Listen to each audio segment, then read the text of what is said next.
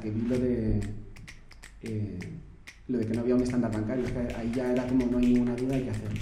A día de hoy todas se están financiando por ronda tras ronda tras ronda. Nosotros queremos financiarnos por ronda. Nuestra motivación es no fallar. Porque un fallo en, un producto paralelo que, afecta a la reputación de, de toda la empresa.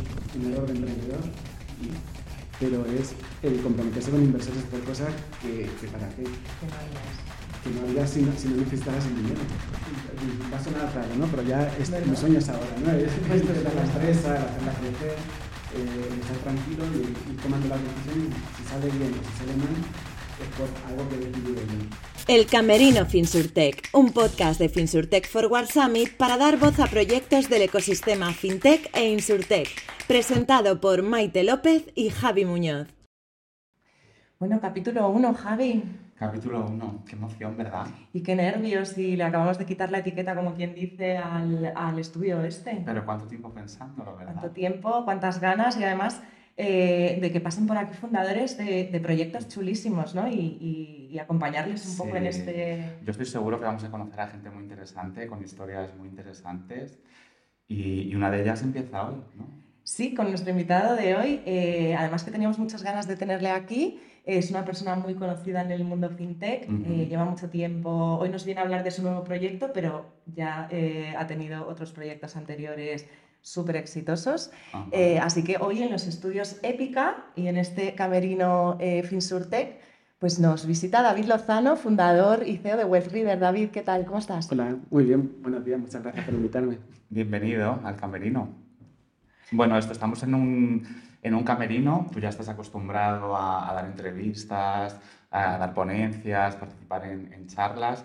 No sé si tienes alguna, alguna manía que hagas antes de, salir, pues, pues no sé, llamar a alguien para que te tranquilice o, tomarte un agua, un chicle, no lo sé. ¿Hay alguno que...? A ver, aunque, aunque sí que es verdad que he estado en varios podcasts y, charlas y tal, siempre me pongo muy nervioso. no sé si se, acaba notando. No se nota. Y la única manía, el reloj este, desde que, desde que empecé a, a la primera charla, siempre lo llevo. ¿Te acompaña? Sí, a lo mejor alguna vez se me ha olvidado, pero ¿Pero es, amuleto o es por controlar el tiempo? Eh, no, es porque me parece bonito. bueno, em, vamos a ir entrando en materia, ¿vale? Em, porque el extenso equipo de guionistas del Camerino Finsurte, formado por más de 20 personas, eh, ha decidido un poco que eh, nos vamos a salir un segundo del camerino y te vamos a llevar a dos sitios muy diferentes, ¿vale? Y queremos que nos expliques qué es Wealth Reader.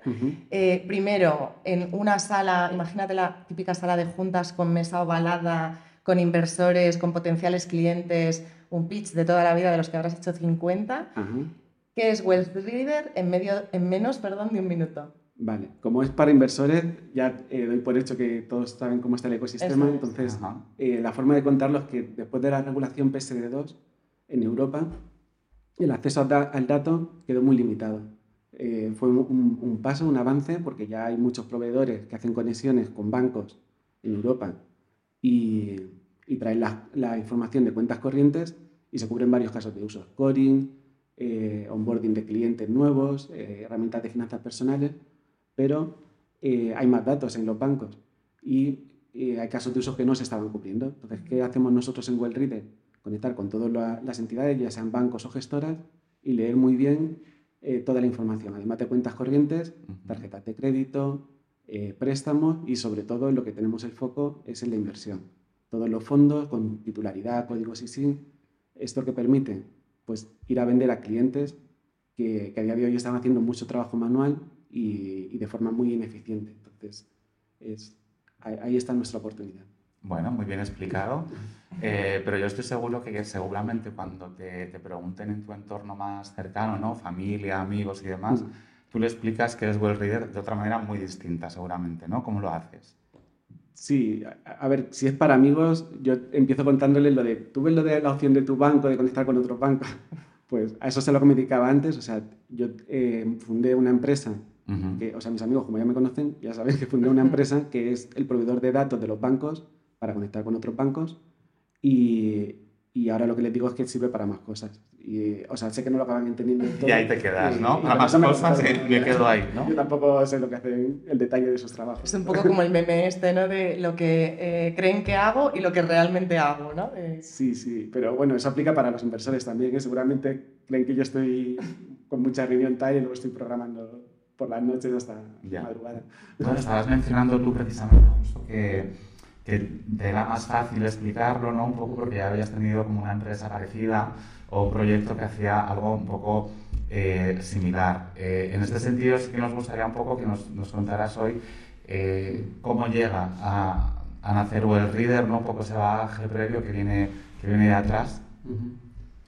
Vale, bueno, Reader al final, cuando llegue a... Voy a empezar desde muy atrás contándolo, pero se que, es, el paso natural a, a, a lo que habría que hacer ahora. Eh, yo hace, en el 2012, eh, surge una oportunidad parecida a la que he contado antes para inversores, ¿no? de, de, un cambio regulatorio. Entonces no había ninguna regulación, no había ningún estándar bancario y no había nadie accediendo bien al dato. De hecho, eh, una API, que ahora casi todo el mundo entiende lo que es una API, pues había que explicar lo que era una API.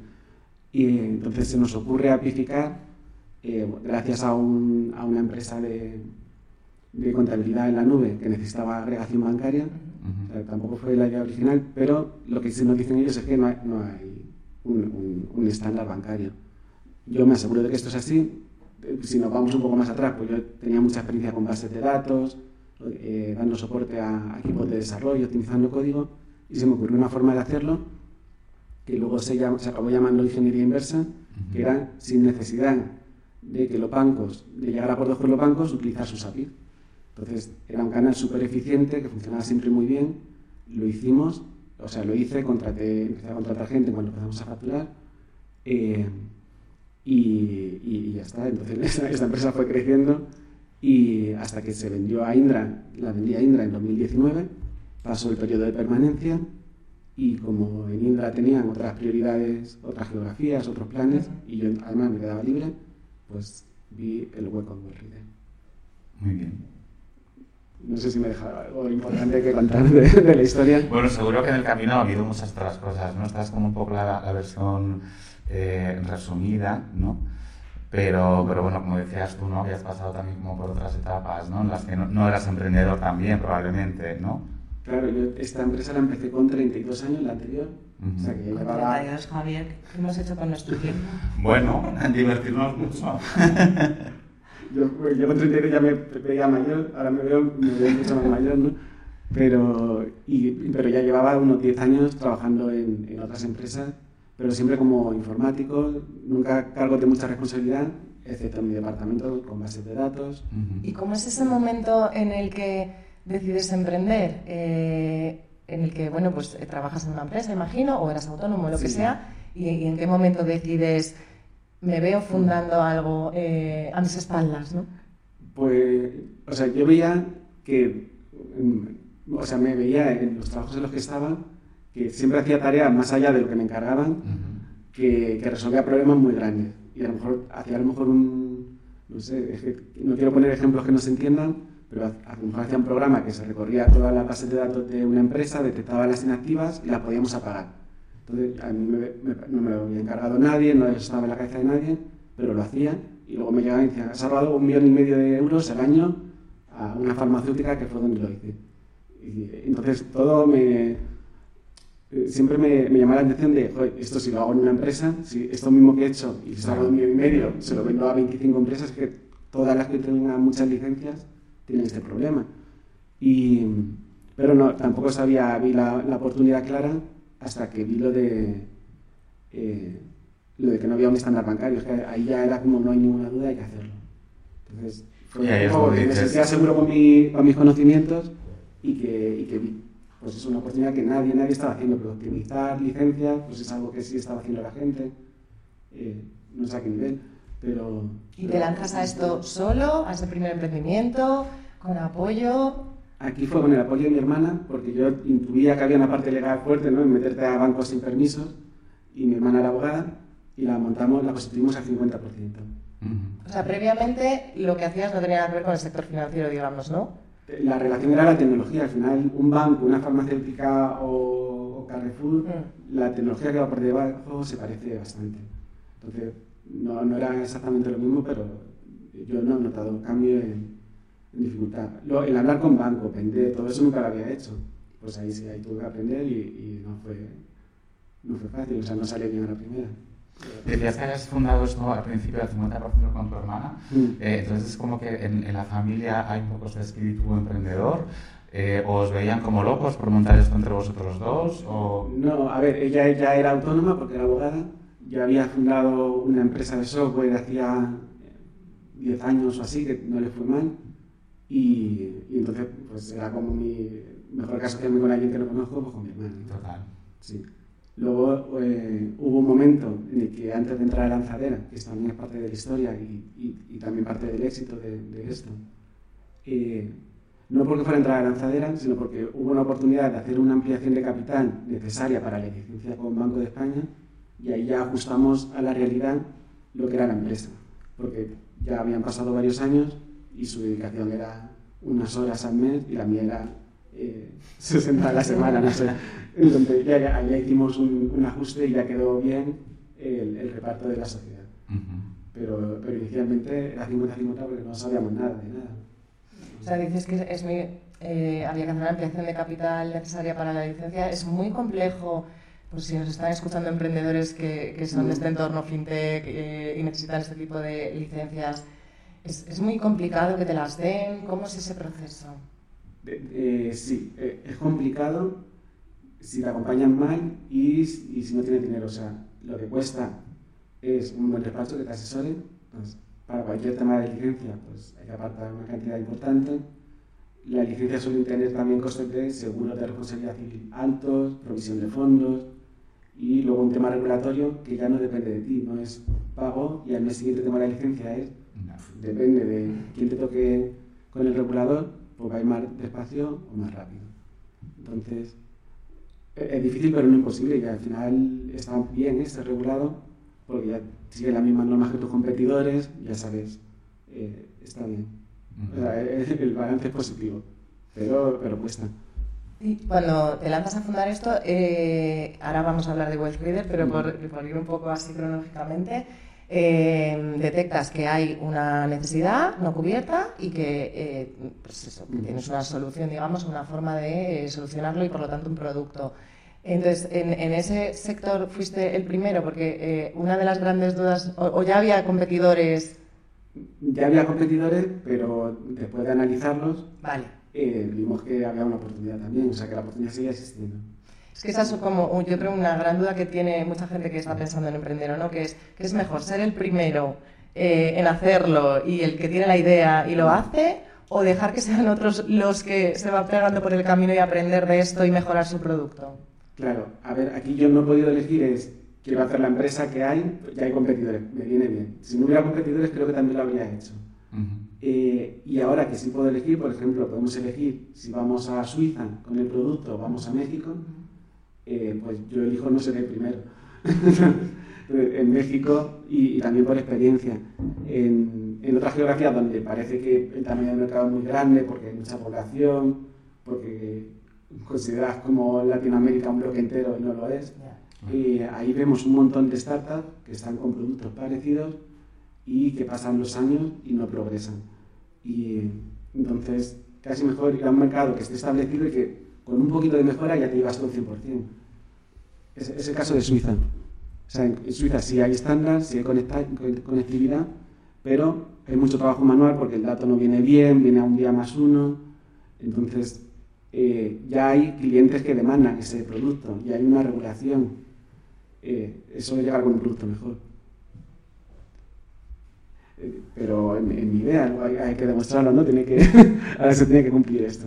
Lo mismo el que está en México ahora, pues, pues triunfa que no vea, pero a día de hoy todas se están financiando por ronda tras ronda por ronda. Nosotros queremos financiarlo por ventas. ¿Y vosotros ahora, por ejemplo, con, con World Reader solamente tenéis presencia en España o...? todos nuestros clientes están en España, pero la cobertura ya empieza a ser un poco internacional, porque nosotros empezamos agregando eh, pues los bancos donde más patrimonio suele haber, porque eh, nuestros clientes, los clientes de nuestros clientes eran Family Office, entonces estos Family Office con la cobertura de toda España tenía suficiente, pero a lo mejor le faltaba JP Morgan de Estados Unidos, Indosuez, eh, ya bancos extranjeros y los estamos haciendo bajo demanda. Entonces, la cobertura está empezando a ser internacional sin, sin que estemos yendo al mercado a vender fuera. Webfeeder eh, lo fundas, por ir ya a hablar de tu proyecto actual, eh, lo fundas muy recientemente, ¿no? Eh, y ya tenéis clientes. Sí, hay, hay, cosas que estamos yendo rápido, lo que sabemos hacer, estamos yendo rápido, otras cosas que pensábamos que sabíamos hacer, pues no, no, están funcionando igual de bien, o sea, no todo está siendo bueno, pero lo que hemos, lo que hemos conseguido como hitos buenos es tener un producto que ya conecta con más de 60 entidades, tenemos varios clientes firmados, tenemos, eh, segundo destacable, es una POC, una prueba con una banca que vamos a hacer, que si va bien, ya vamos a producción el año que viene. Y la empresa todavía no tendrá un año, porque la fundamos en, enero de este año. Entonces, hay cosas en las que estamos yendo muy rápido. En creación de producto, cumplimiento normativo también, ya tenemos la ISO 27001, cumplimos con GDPR, nos falta un, un tema regulatorio con Banco de España para ampliar el catálogo de productos eh, y en clientes tenemos muy buenos clientes porque eh, los que hacían herramientas de, de, gestión patrimonial ya conectan con nosotros, los conocidos, que anunciaremos alguno en el evento de, de Epica, en el evento Night de noviembre. Tenemos eh, previsto hacer una keynote ya para, para, empezar a darnos visibilidad porque no nos promocionamos mucho y contar pues bueno, un par de casos de éxito donde ir a nuestro propio cliente a contarlo y, que sean ellos quienes, quienes digan que funciona bien y no nosotros. A mí me está surgiendo una pregunta, porque estabas diciendo, eh, estamos en un eh, muy rápido, ¿no? Como las cosas van deprisa, estamos en octubre, mm, nacisteis en, en enero. Eh, ¿Esto quiere decir que no estaba planteado así, que pensabais que iba a ser todo un poco más lento, o realmente estáis yendo rápido y sabíais que ibais a ir así de rápido? No, estamos yendo como pensábamos que íbamos a ir. O sea, nosotros de aquí a verano queríamos cumplir, nuestro hito era llegar a dos bancos. Ya tenemos uno que parece que sí va a ir a la producción y, con este nos va a, dar la, la, credibilidad cuando ya tengamos sus métricas y sus propios datos para ir al siguiente. Entonces, estamos cumpliendo el plan, el plan era bueno, ni muy optimista ni muy pesimista. Eh, podríamos, y hay otras cosas que no estamos cumpliendo, pero, pero bueno y en otras que estamos superando. O sea, está bien, pero a nivel de clientes, que, no sé si era la pregunta, pero yo he entendido. No, era, un poco más genérica, porque te hablabas de que es de una velocidad, ¿no? Entonces, bueno, me ha surgido esa duda si estaba eh, planteado así o realmente, bueno, había surgido un poco en el camino. No, o sea, no está siendo sorprendente para bien, o sea, es, dentro de lo esperado. Porque sí que he vivido otras etapas, por ejemplo, en la empresa anterior, que no nos lo creíamos. Cuando hubo el cambio regulatorio a PSD2, eh, era, cada semana firmábamos dos contratos, tres, y era, eh, pues eso, era, ¿qué, hemos hecho para que no vaya tan bien? No habíamos hecho nada, era estar en el momento en el que la gente demandaba ese producto y había dos o tres opciones, entonces pues acababa, acababa repartiéndose entre, entre los que estábamos. Ahora ya sabemos quién es, era el posible cliente potencial, estaba firmando el contrato, prueban, eh, bueno, eh, lo que hacemos es mejorar el proceso cada vez que lo repetimos. O sea, en cada venta lo queremos hacer eh, optimizar más, eh, como en la firma del, contrato, por ejemplo, como son los onboarding con los clientes. El soporte estamos mejorando mucho, nuestras propias herramientas, pero eso es el día a día, o sea, tampoco ni mejor ni peor. O sea, el producto, para que lo entienda todo el mundo que nos ve y nos escucha, con estos acuerdos, por ejemplo, primero tu, tu cliente, potencial cliente, son bancos, eh, Ah, vale. offices o... Hemos como hemos empezado haciendo el producto a quien no estaba bien cubierta su necesidad, hemos sido los que hacían más trabajo que es sobre todo Family Office. Eh, por hablar de cosas que nos han ido mal o de errores, que, y no todo, ¿no?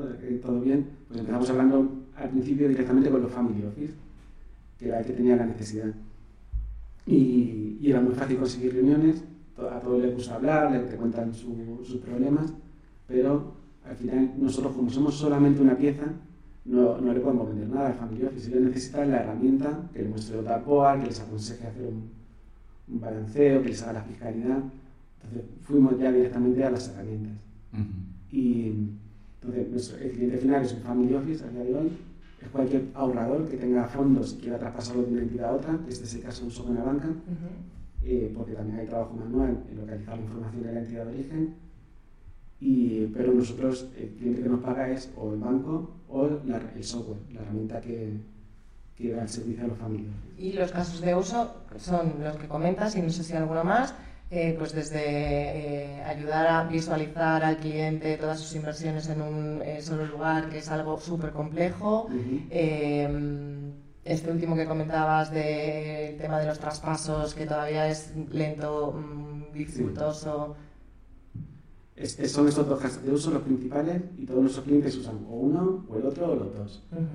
y, y, aquí lo, que lo que comentaba de que la ventaja fácil estas herramientas de gestión patrimonial eh, con el dashboard a nivel particular, hay gente que tiene su Excel, hay gente que utiliza eh, una app móvil, lo que sea, o la app del banco, pero eh, no hay ninguna herramienta que sea buenísima de uso diario para particular, pero para Family Office son herramientas de uso diario que sin esa herramienta no pueden vivir, pero están perdiendo un día al mes en alimentar manualmente de 5 o 6 bancos todo lo que tenían por ahí.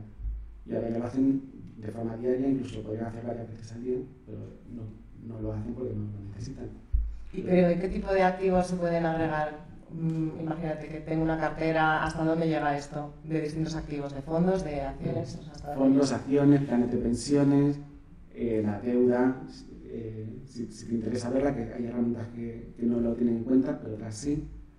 Eh, y las cuentas corrientes, y, o sea, cualquier producto financiero, los seguros también y en, y en inversión, fondos, acciones, planes de pensiones y, y el nivel de detalle de los fondos es los códigos ISIN, participaciones, el valor y todo el histórico desde la fecha de contratación de ese fondo. Todo lo que ha pasado, sin límite de fecha, excepto un banco que lo limita el banco. Pero en, todos los bancos, si tú tienes una cartera del 2005, vas viendo todas las aportaciones, con lo de dividendos, todo lo que ha pasado hasta la composición. Entonces, con toda esa información en bruto, las herramientas que ya hacían el análisis de la información que cargaba manual, ahora lo hacen en dos clics. O sea, tenemos demos de 40 segundos, vídeo de 40 segundos que enseñamos, donde se ve cómo una herramienta eh, muestra el sector de bancos a su cliente final, conecta con el banco, alimenta la información y les a jugar de 25 páginas, bueno, no sé 25, pero... De, con muchas inversiones. sí, pero con muchas gráficas, con, con recomendaciones, con todo porque eso, ya lo tenían, no lo han tenido que hacer. Mm.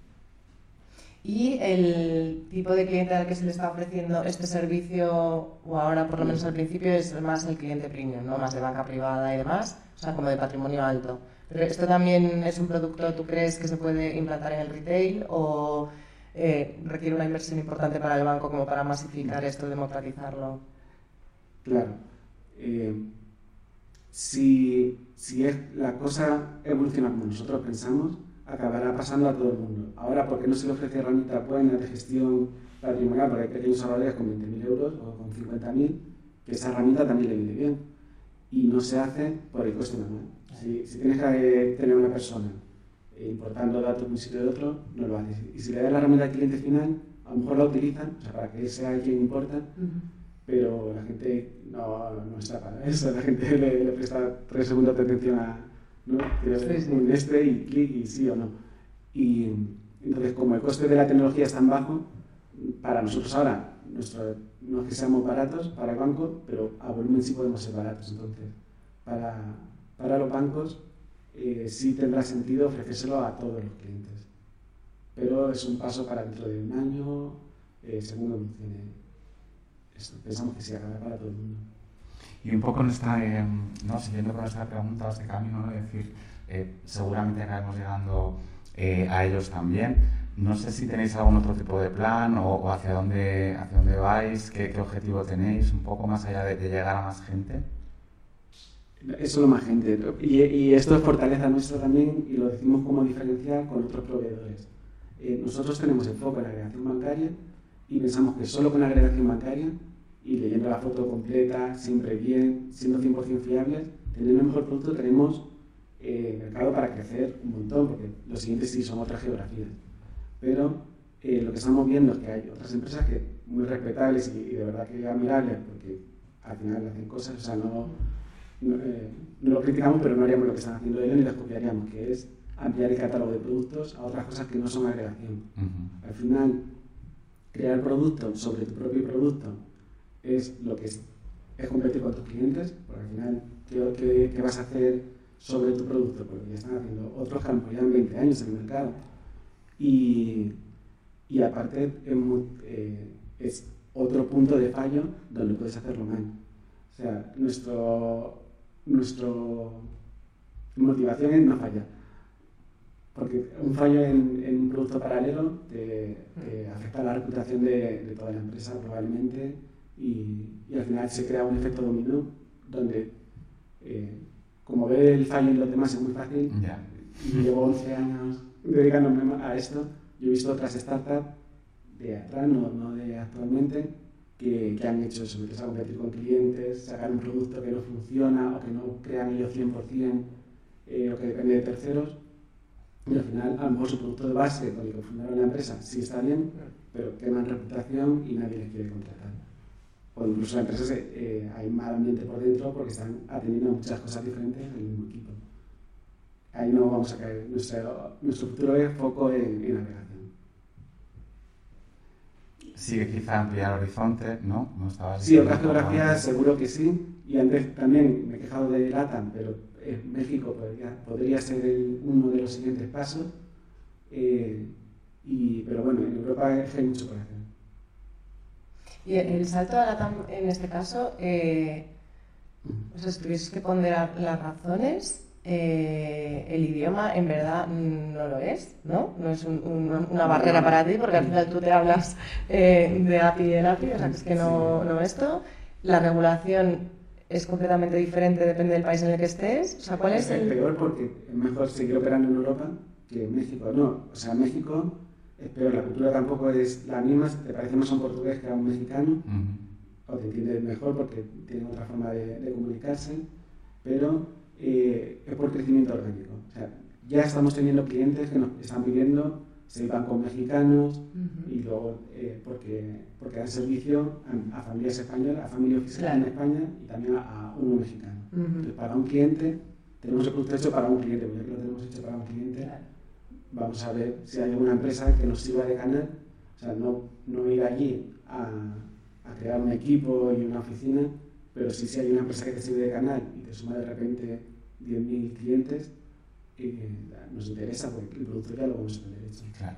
Entonces es más que nada crecimiento orgánico. ¿Cuántos sois ahora, Wilfried? Siete. Siete.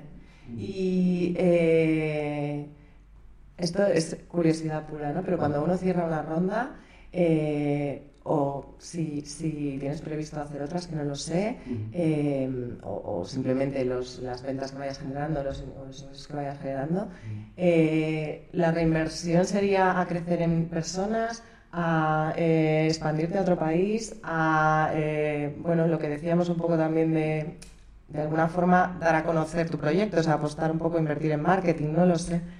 ¿Cómo, cómo decide uno destinar pues oye, lo que necesito es tecnología y desarrolladores y... O... A ver, es que lo, que te sé decir, cuando conseguimos la... Porque la pregunta es a qué destinaría el dinero. Ahora, y no te sé responder porque no es una preocupación que tenga ahora, entonces tendría que pensar, ¿y a qué lo destinaría? ¿no?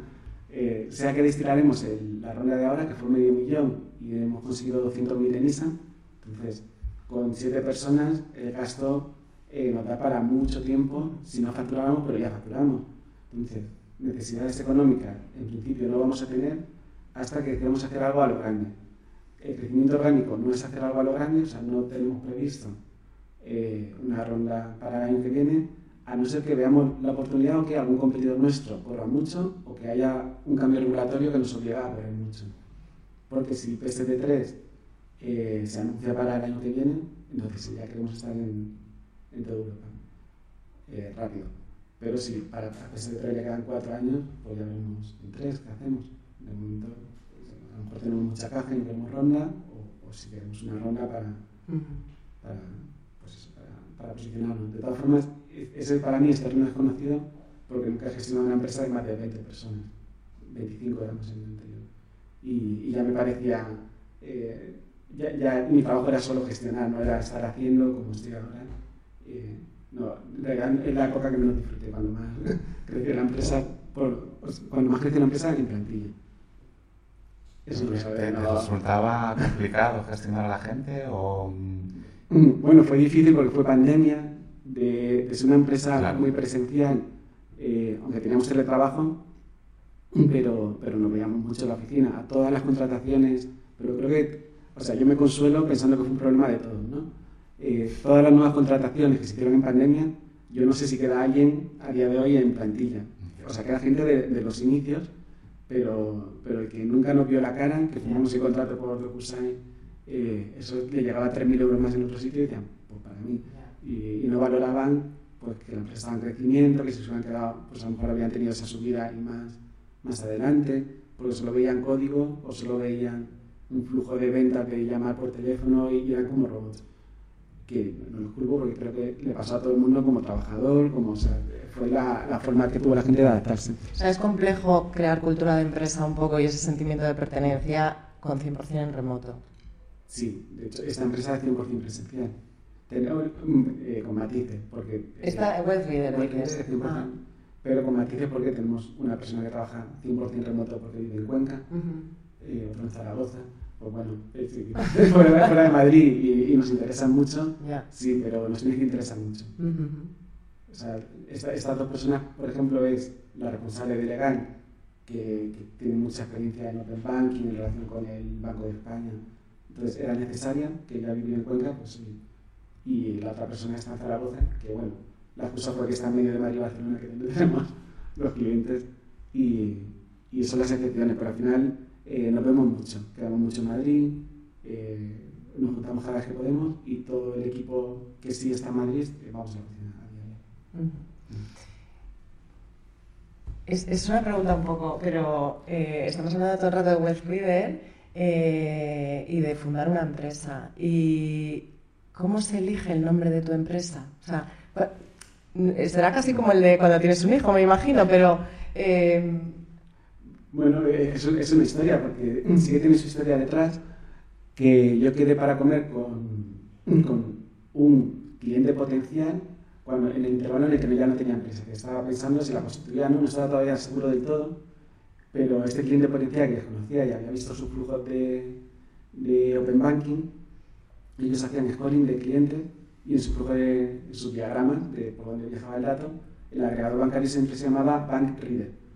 Entonces, pero, pero yo eso lo tenía ahí en el subconsciente. Que para comer con ellas, que eran eh, dos personas que, las dos que trabajaban ahí, y cuando iba de vuelta a casa digo, pues, pues reader porque cuando nos pongan en el hueco, nosotros no leemos solo banco, leemos también gestora, leemos todo, todo lo que es patrimonio. Me pareció bueno, el nombre estaba ocupado, el dominio, ¿Ah, y hubo que comprarlo, ya está. Ah, lo pedían mucho, ofrecí poco, y, y pagué poco. al final eh, le interesó vender al del dominio que lo tenía sin usar, el punto com. Y un poco ahora que, bueno, ya casi parece que se va acabando un poco el año, eh, no sé si, si, este año, bueno, pues como decías un poco antes, ¿no? Eh, las cosas estaban yendo más o menos como, como lo planteado, eh, 2024 queda un poco así en el aire, entonces dependerá de cada competidor, dependerá de la regulación hacia dónde vaya también. Eh, al final es como que no, no, solamente vosotros podéis decidir qué es lo que queréis hacer, ¿no? sino que depende un poco del contexto eh, entonces os dejaréis un poco llevar según vayan por ahí o... Mm, tenemos el modo, el modo fijo, piñón fijo y el modo flexible y vamos por los dos a la vez porque hay cosas que sí que hay que hacer sí o sí que es ampliar el número de entidades en las que conectamos. Pase lo que pase, tenemos que conectar con más entidades cada vez. Eh, vender más a los clientes que ya estamos vendiendo y conseguir el segundo banco que, que está en los planes. Eso haya cambio regulatorio o no lo haya, eh, nos da igual. Eh, entonces, eh, sí, o sea, lo único que está en el aire es si hacemos segunda ronda o no.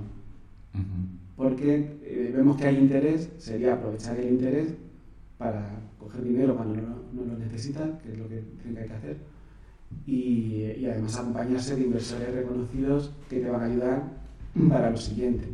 Entonces, esa parte nos parece interesante y no está descartado, pero eh, ahí tenemos la duda de justificar para qué queremos el dinero y realmente lo buscaremos solamente por tener una valoración más alta por, eh, y, por estar acompañados porque ya cuando tienes unos inversores que se dedican, pues bueno, que han invertido en empresas relacionadas, eh, pues sabes que, van a tener ahí una pequeña parte de dedicación a ti y cuando vean una oportunidad, pues no la van a dejar pasar, te la van a pero a mí esto me está pareciendo como muy interesante, ¿no? Porque es como que, que tú eres consciente de que, de que, interesas, digamos, ¿no? De que hay gente que estaría eh, dispuesta a financiarte y que, y quieren estar ahí y sin embargo tú quizás estás como, bueno, quiero en una posición quizá un poco más comedida.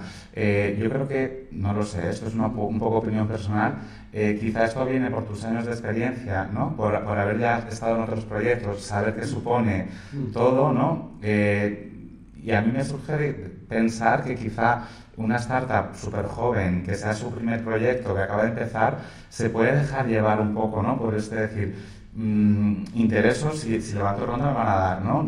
¿Cómo lo ves tú? No sé. Claro, sí, y, eso pasa. Hay startups que cogen rondas sin necesitarlo, eh, y, pero, pero estas sí lo justifican. Y yo por lo que veo y opino sin conocer el detalle de todo lo que opino, pero, eh, pero estas startups que sí cogen dinero porque hay gente dispuesta a invertir, lo que suelen hacer es decir que lo necesitan para ir a otras geografías, para crear más productos, eh, y al final eso es un compromiso. Y si cogen el dinero, van a tener que dedicar su tiempo a eso y les quita libertad.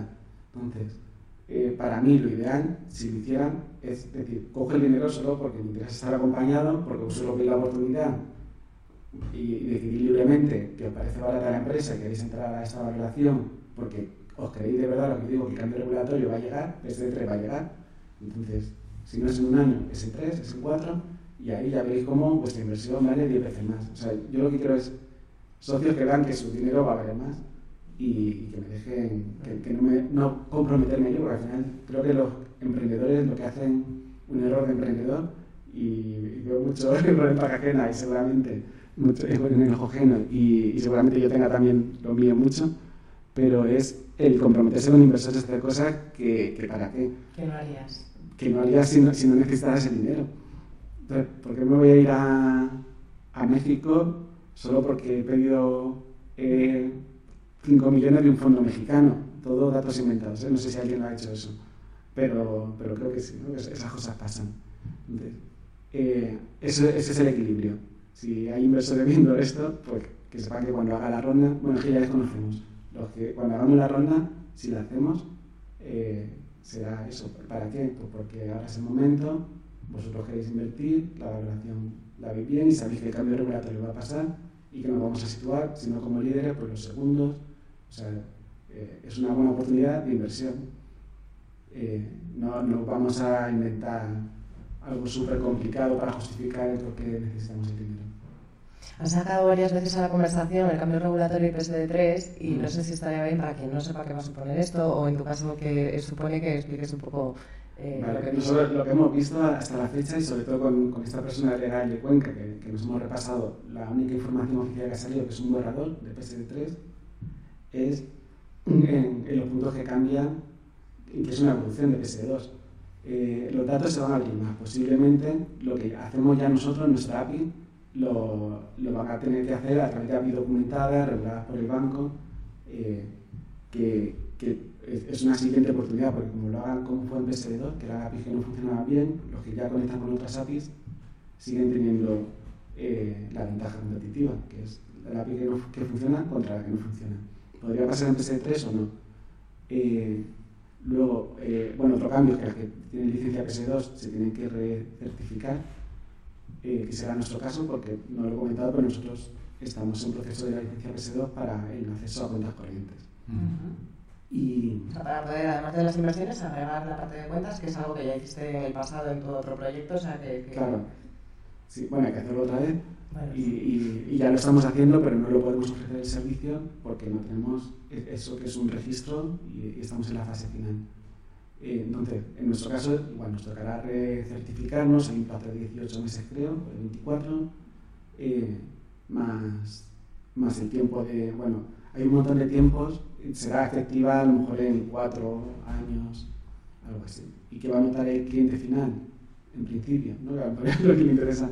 Eh, se supone que los pagos le van a meter algún nivel extra de, de seguridad. Eh, van a tener que necesitar, necesitar la licencia bancaria más entidades que ahora no lo necesitan. O sea, es posible que los clientes de agregadores bancarios necesiten también su propia licencia y no sabemos cómo difícil será conseguirla. Pensamos que será fácil porque habrá un aluvión de, de todos los que utilizan la agregación eh, van a llegar a, con una solicitud a de España. Entonces, tendrán que hacer un procedimiento de eh, si tu uso es solo lectura, pues eh, solo necesitas esto. Si además vas a hacer pagos de 100.000 euros, pues necesitas mucho más. ¿no?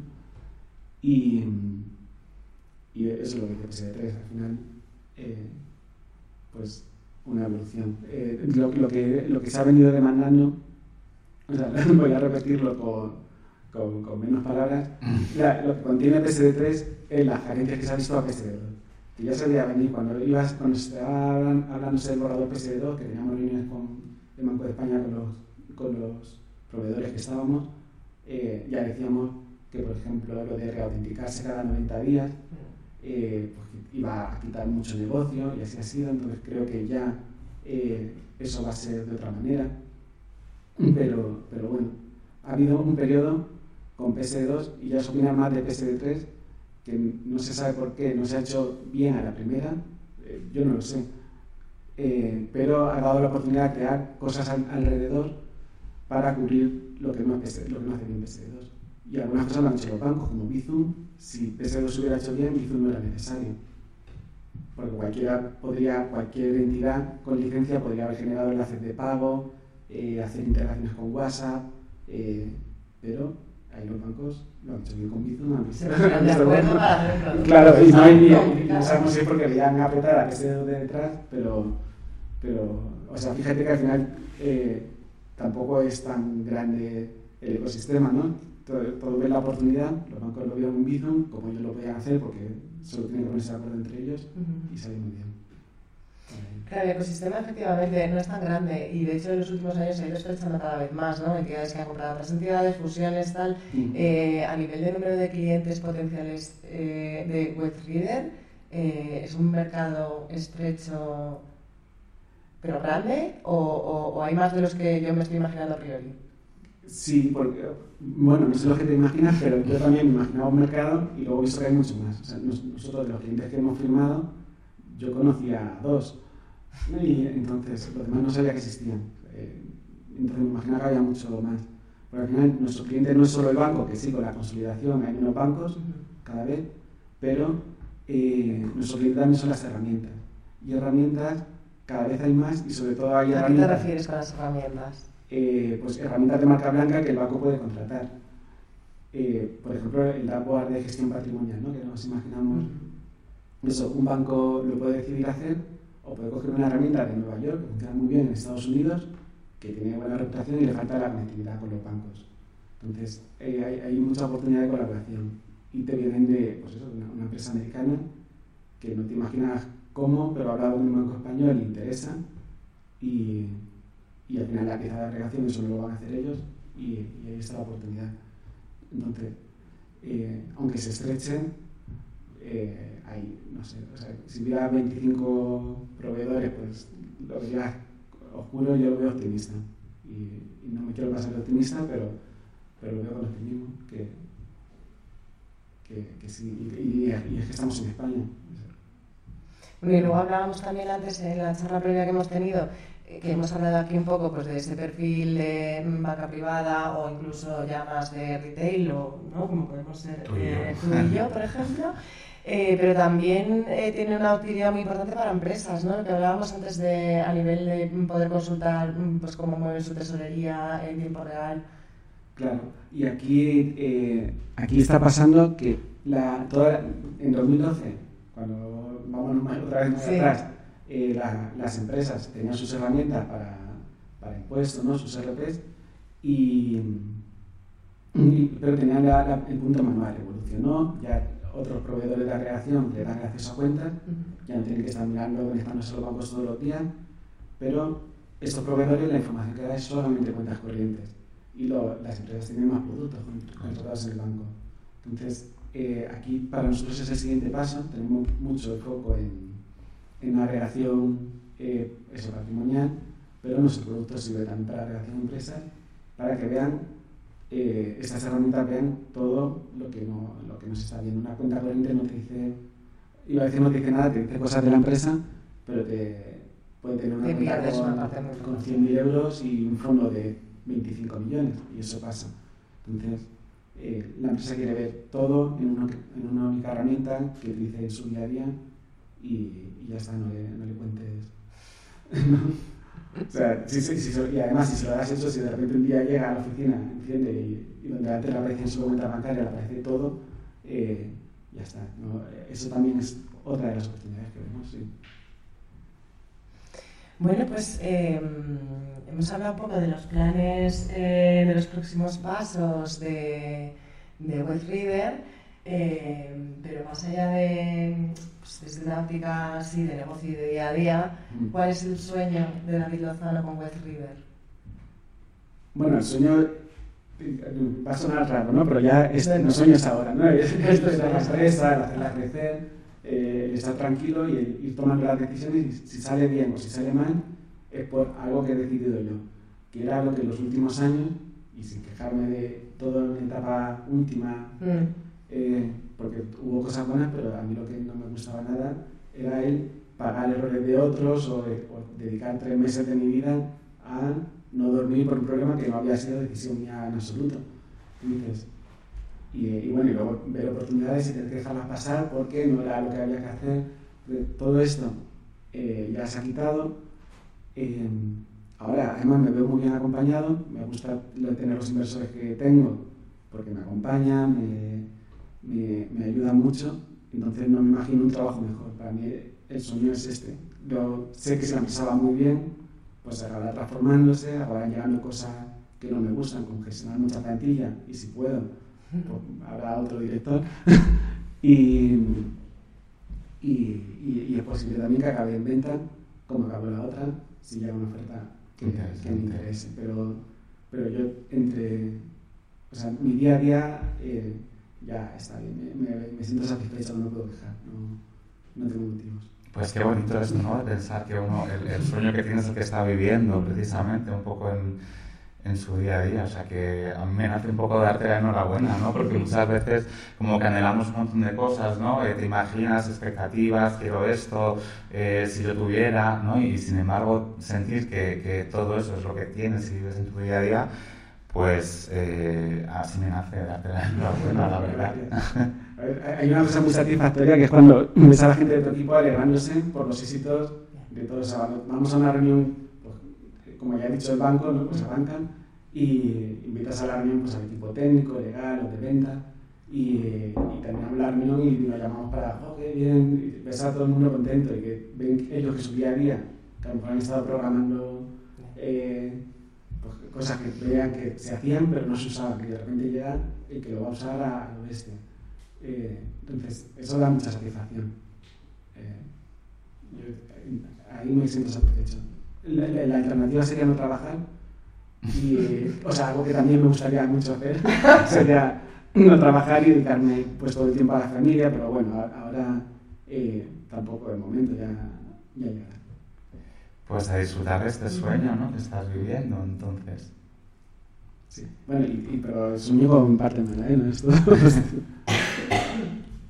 pues nada, eh, yo creo que, que no, no podíamos tener mejor invitada, ¿verdad, Javi? Para este capítulo 1. Ha sido, ha sido un placer tenerte, la verdad. Esperamos recibirte en el capítulo 1000. contándonos que ha sido todo un súper éxito y, y, quién sabe, y si alguien ha comprado West Reader o estás eh, tumbado en una marca con tu familia. eh, y nada, pues eh, que muchas gracias por venir y, y, que nos vemos muy prontito, ¿verdad? Nos vemos muy pronto, sí. Pues nada, Maite, estamos acabando ya este primer capítulo. Estamos acabando esto y el Camerino Finsurtec ha nacido un poco para dar voz ¿no? a, a, emprendedores, a proyectos mm, chulos. A historias interesantes como la de hoy. Sí. Darles visibilidad, llegar a más gente, ¿no? Sí, entonces yo creo que vamos a pedir eh, un pequeño favorcito a la gente que nos esté viendo, escuchando. ¿Qué vamos a pedir? Pues que también nos, dé, nos ayude a darles voz, y nos dé un poquito de cariñito. Ah, claro. Un like, un compartir, que no cuesta nada. No cuesta nada, la madre, a la hermana. ¿No? Y nos ayuda a nosotros un montón también a seguir dando voz a esta gente. Oye, ¿podemos hacer spoiler del capítulo 2? Eh, podemos, podemos, pero, pero muy poquito, muy poquito.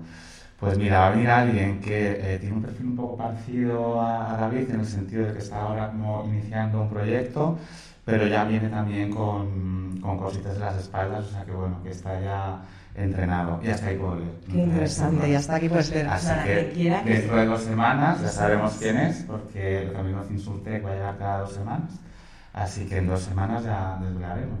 Pues nada, eh, nos despedimos entonces. Veo dentro de dos semanas. Pues hasta dentro de dos semanas. Que vaya muy bien.